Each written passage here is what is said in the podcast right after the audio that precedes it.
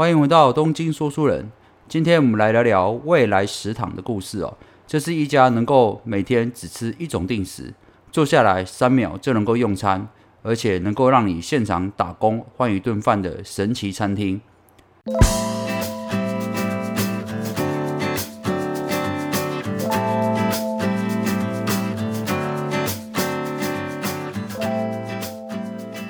好的，这个未来食堂这个名字哦，光听。呃，这个店名就会让人家想了解说他是在做什么的哦。呃，我先稍微简单介绍一下哦。呃，未来食堂啊，它是位在东京神保町的一家小店。那呃，店主叫做小林世界啊，连这个店主的名字都很特别哦，小林世界。这个店里面啊，就是有个呃，大概十二个座位啊，像一个小小的居酒屋一样。不过这个店特别的地方不在于它的店名，也不是店主哦，而是在于它的制度哦。然后还有他的故事哦，我们先讲讲小林世界好了。事实上，店主小林世界啊，呃，很多人会觉得说，你今天开了一家很有名的未来食堂，那呃，你应该是很会做菜吧？但事实上，小林世界他自己讲说，他在开这家餐厅之前，他就是一般的家庭主妇，而且他是个工程师，所以他本身也很少做菜做饭哦。事实上，小林世界啊，他在做这个未来食堂之前，哦，他是做 IBM。跟 Cookpay 的工程师哦，在日本哦，而且他同时是个两个孩子的妈妈，然后在做餐厅之前，他的料理也是素人等级哦，所以说呃，我觉得他整个在创造未来食堂的过程，这个故事啊，呃，后来会让很多日本媒体来报道是有道理的，因为他就是很明显，就是你从一个呃 IT 的工程界啦，然后你来跳来做餐饮界，感觉就是一个很跳痛的过程嘛。再来就是说，呃，这个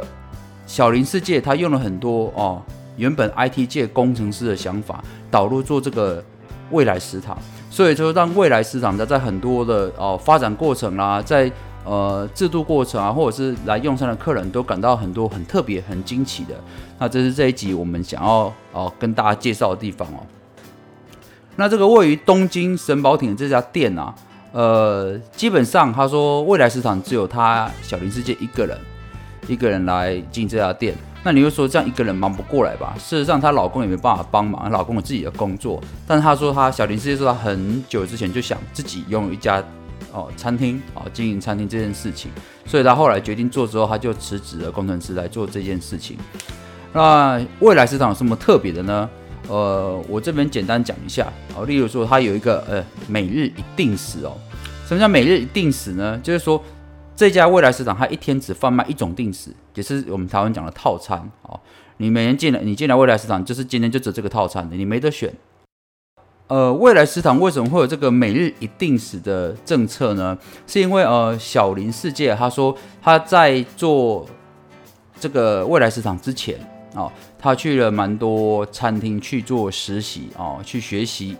他发现呢，他打工的餐厅啊，就是一般日本餐厅都会有一个哦，每日一日限定一日啊，日本餐厅都会有一个每日一定时的这个呃限量的服务哦，所以可能 maybe 就是一天就三十套或五十套。就他发现他打工的餐厅，这个每到哦吃饭时间中午一到哦，上班族他们一进来就是。十个里面有九个多啊，都点了这个每日一定时，坐下来就点了。所以每日一定时在呃大概一开店大概半个小时内就会点完了。然后接下来进来就没这个每日一定时的限量嘛，对不对？所以他们就会开始点东点西。就是这个时候他就突然发现，哎，这个。餐厅的效率变差了啊？为什么？因为原本每日定时，你也知道，如果是固定一种套餐的话，他们譬如说鸡蛋都准备好啊，然后凉拌的小菜准备好啊，然后鸡腿也准备好，只要客人到，他就组合起来就直接可以上菜。因为每日定时的内容是固定的嘛。但是当每日定时提供完之后，接下来客人就有可能点啊，我要吃咖喱饭，有人可能他点味噌汤，有人可能要点可乐，就是他的他的组合就很多变的嘛。所以会变成说，呃，反而厨房的速度就变慢了。所以你可以接下，你可以这样，就是小林师就说，哎，那这样子的话，他有一天在休息的时候，他就啊问了店长说，那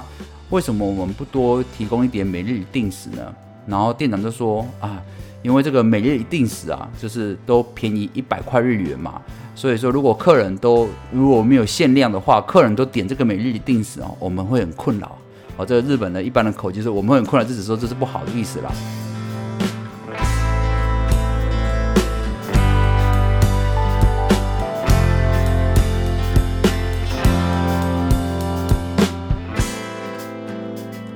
所以那个时候，小林这些说他就惊讶极了，他说怎么会有这种想法呢？如果每日一定时很受欢迎，那我们就干脆都卖一个定时就好了，这样厨房工作效率变快，而且我们备食材也不会浪费掉。很多餐厅事实上呃浪费都不是很多耗材都是浪费在就是每日每天卖完之后，客人关店的时候，客人的很多很多菜都没有点到，或者是很多备料都没有准都没有使用到嘛，这个就是无形的浪费。但假设如果你今天是一个定时，大家都选同一种定时进来的只有。有没有点完的问题？绝对没有额外说哦，这这这道菜都没人点到，不可能，因为就是一个一个定时。所以小林师就觉得说，那如果今天我要来开一家餐厅的话，我是我就宁愿只卖一种定时。那如果说像店长讲说，因为降了一百块日币，所以哦每日定时的利润比较低，那为什么不把一个每日定时价格定个合理的价格，有利润，而且又是？呃，只提供一种定时让消费者选择，这样不是很好吗？所以这是未来市场第一件它的政策，就是每日一定时哦。那因为这个每日一定时的政策之后，研发出了第二个效应哦，啊，第二个效应叫做坐下来三秒就可用餐哦。如果你今天到呃未来市场做吃饭啊，吃饭，你一坐下来三秒之内，你的菜就上桌了哦。这也是拜刚才讲第一个每日一定时的政策啊，就是反正。定时就是这个样子嘛，咖喱饭套餐哦，咖喱饭定时，你一进来我就直接上桌，就是这就是这个，不管哪个客人进来都这个都是这一道菜，所以说呃准备时间就可以非常非常的快嘛。这也是为什么未来食堂啊，它的翻桌率很高哦。他说他午餐的翻桌率有四点五次哦，所以我相信如果做过餐厅的，应该知道这个翻桌率算是相当高哦。然后再来是很大好处是，客人一进来他根本就不需要点餐。你也知道，我们有时候去外面吃饭，有就是会那个选择障碍嘛，菜太多，那个 menu 上面太多选择，你反而有时候选选这个 menu 的时间都比你吃饭的时间还长了。更何况是这种小餐馆，大家来可能就是午餐、商业午餐，我想填饱肚子，所以说当然是越简单越好。所以这也是为什么未来食堂可以能够做到一坐下来三秒之内你就可以开始吃饭了，帮你节省时间。然后再来是未来市场的第三个特色，就是打工换数啊啊，哎，讲错了，打工换善。什么叫打工换善呢？呃，就是说你今天啊，不论谁来，你都可以在未来食堂啊，就是在里面帮忙工作五十分钟，就可以换到一顿饭哦。不论你是哪一国人啊，不论你是哪呃哪边的人，只要提出申请哦，你到现场之后就可以用五十分钟的时间啊换一顿餐哦。呃，事实上，他这个打工换生这个制度一推出，说是非常非常的受欢迎哦。小林世界讲说，他一年哦，他的光是他的未来食堂就有四百五十人次来这边打工换散，等于是说，呃，扣掉休息时间，你一天至少都有两名以上的人员是来这边打工啊，换一顿餐的哦。所以说，这也是为什么他说我的未来市场只要我一个人来经营就好了，因为有很多人都是啊来打工帮忙的。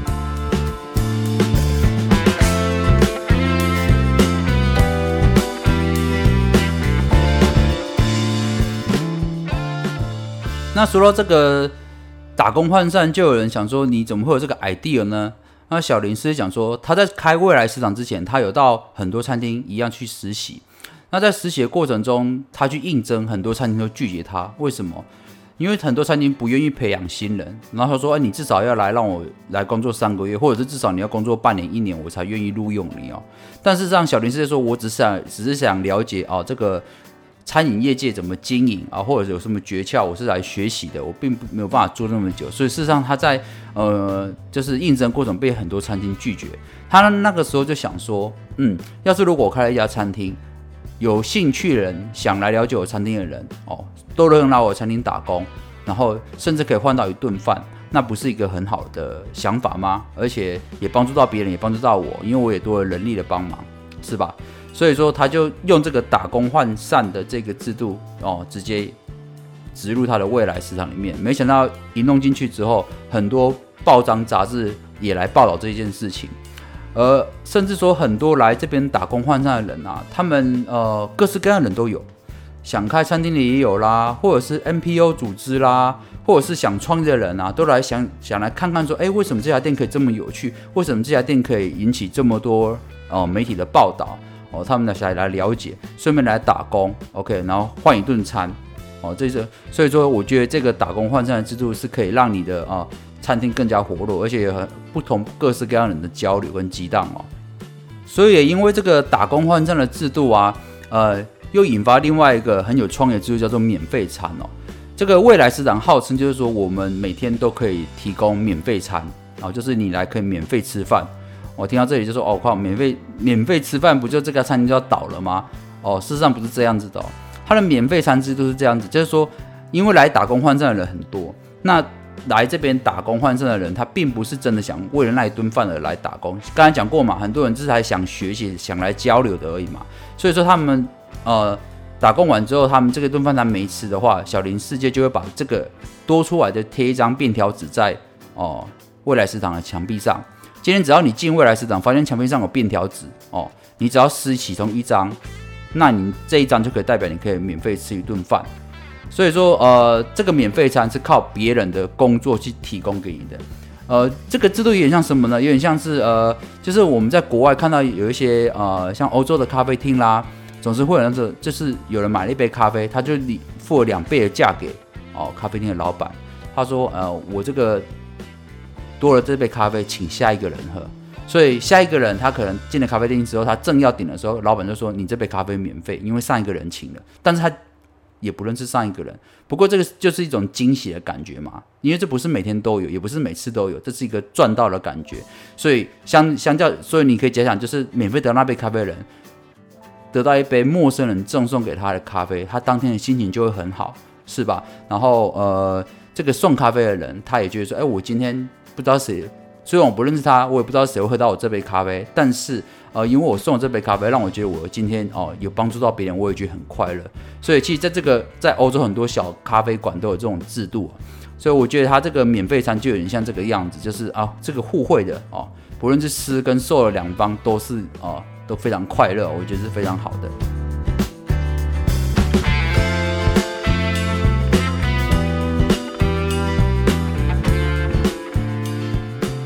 再来啊，未来市场还有个非常有特色的制度，叫做乐捐饮。哦，什么叫乐捐饮？就是说，呃，基本上未来市场这家餐厅它是不跟你收开瓶费的，然后他们饮料也只卖了啤酒一种而已。所以说，呃，如果你今天想喝红酒，想带喝想喝美酒，那你就自己带吧。那自己带，我们不跟你收开瓶费。哦，我们餐厅不收开你开瓶费，但是你带来的酒必须分一半给其他客人。哦，这个就是未来食堂的热卷饮的制度。哦然后小林师姐讲说，因为这个制度哦，虽然他这个制度他本身餐厅是不赚钱的，但是因为这个制度让餐厅内的客人可以去互相交流，反而就让他的餐厅虽然小，但是每天都有很多不一样的火花出现啊，或者是客人跟客人之间有不同的认识或交流出现哦。他觉得这个制度也是哦非常的特别哦。再来，有些人可能会讲说，哎呀，那你未来食堂你每天哦只提供一种定时。虽然定时会每天都不一样嘛，但是这样子感觉好像还是蛮哦规格化的，会不会老客人来之后就吃腻了呢？那小林师讲说，当然啦，如果每天都提供一种定时的话，选择当然是比较少一点。但是他们不论是呃四季哦，春夏秋冬每一个季节都推出不同的定时哦，不是说只有一套定时在轮流而已，然后增加客人的新鲜感。然后再是他们也提供了客制化小菜。那什么叫客制化小菜呢？就是指说呃。如果说他们未来市场里面有个冰箱，里面有一些就是他们做料理或剩下的食材，然后客人可以从里面哦随便挑两样食材去做组合，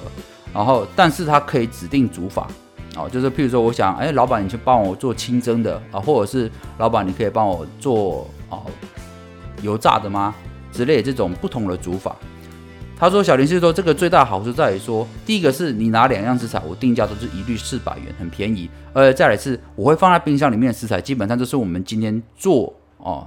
做定时剩下一些余料，所以你拿这些余料来，我来帮你做特别的客制化餐点。第一个是感觉就是让我们这家小店更有温暖的哦，为你专属制作的感觉。第二个是我会解决食材浪费的问题。